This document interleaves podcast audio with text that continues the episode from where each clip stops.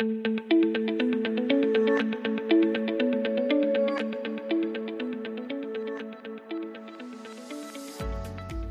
Hallo und herzlich willkommen zum BGM Podcast, der Podcast über betriebliches Gesundheitsmanagement für kleine und mittelständische Unternehmen. Mein Name ist Hannes Schröder und in der heutigen Episode gibt es bereits den zweiten Rückblick des eHealth Talks 2021.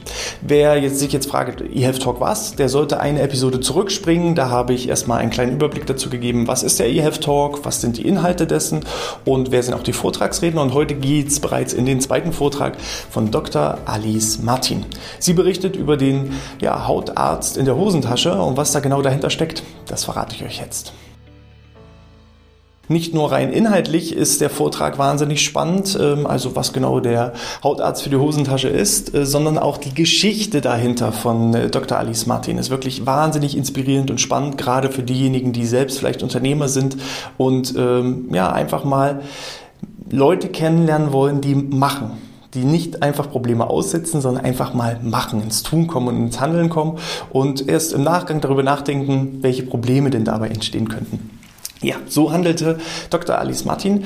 Ähm, sie hat die Problematik der, ja, des, der Dermatologie erkannt, denn wenn ich heutzutage einen Hautarzttermin haben möchte, dann dauert es manchmal Tage, Wochen, Monate, bis ich diesen Termin bekomme, nur um dann irgendwie festzustellen, okay, das ist letzten Endes bloß eine kleine Hautirritation, die mit einer einfachen Creme behandelt werden kann oder im schlimmsten Fall es handelt sich lediglich um Pickel.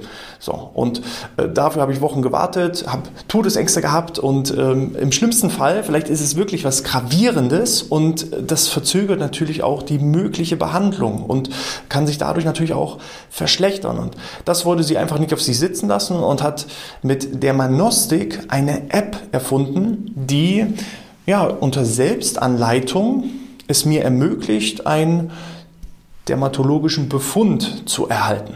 Wie funktioniert das Ganze? Es ist eine App, die ich mir über Smartphone herunterladen kann. Es wurde auch extra so angelegt, dass lediglich die Handys diese App runterladen können, die auch wirklich eine gute äh, Kamera haben. Das heißt also, wenn ich irgendwie mein äh, ganz altes Nokia verwende damit, das funktioniert nicht, weil dann kann ich keine hochauflösenden Bilder machen, um diese Irrit Irritation oder diese Hauterkrankung oder dergleichen eben abzufotografieren. Und das ist eben der Hintergrund dessen. Ich muss als erstes so ein bisschen eine Befragung ausfüllen, dass verschiedene Fragen mir gestellt werden. Da werde ich so Stück für Stück durchgeleitet und am Ende mache ich dann aus drei verschiedenen Kamerapositionen äh, drei Bilder, um dann eben auch ja, verschiedene Winkel zu ermöglichen. Und so kann eben ein dermatologischer Befund gestellt werden. Das Spannende ist, ähm, man bekommt innerhalb von 24 Stunden eine Antwort.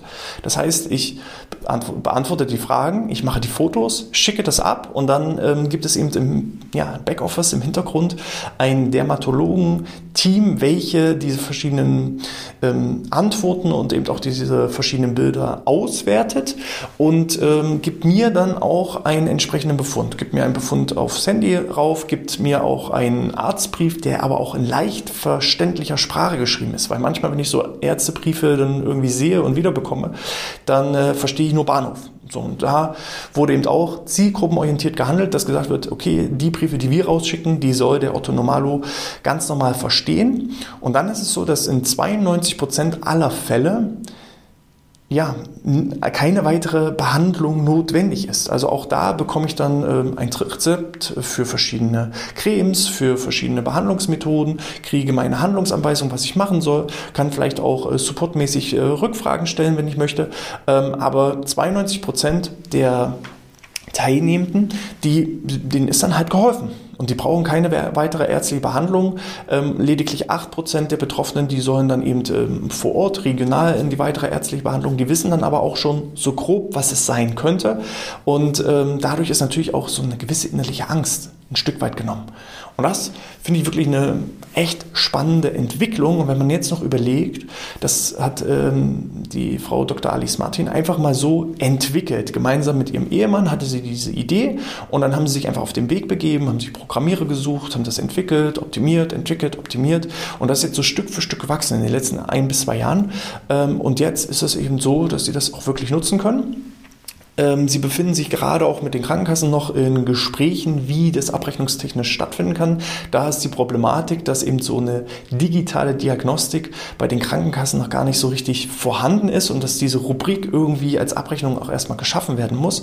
Und dementsprechend ist diese App erstmal auf Selbstzahlerbasis. Das wäre Variante 1. Das heißt, ähm, wenn ich selber einen Befund haben möchte, dann kostet mich das 25 Euro. Dann bekomme ich den Befund und bekomme dann eben auch die Rezepte, ähm, welche dann eben auch meistens Privatrezepte oder das sind dann Privatrezepte, welche ich dann entsprechend in den Apotheken einlösen kann. Wenn mir das aber hilft, dann, ja, was sind dann 25 Euro?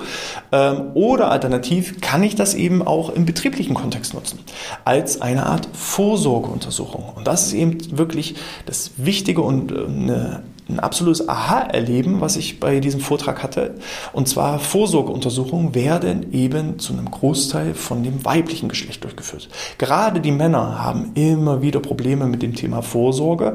Und äh, wenn ich dann auch noch ein Betrieb bin, wo auch gerade das Thema Vorsorge und Termine besorgen und lange im Voraus planen extrem schwierig ist.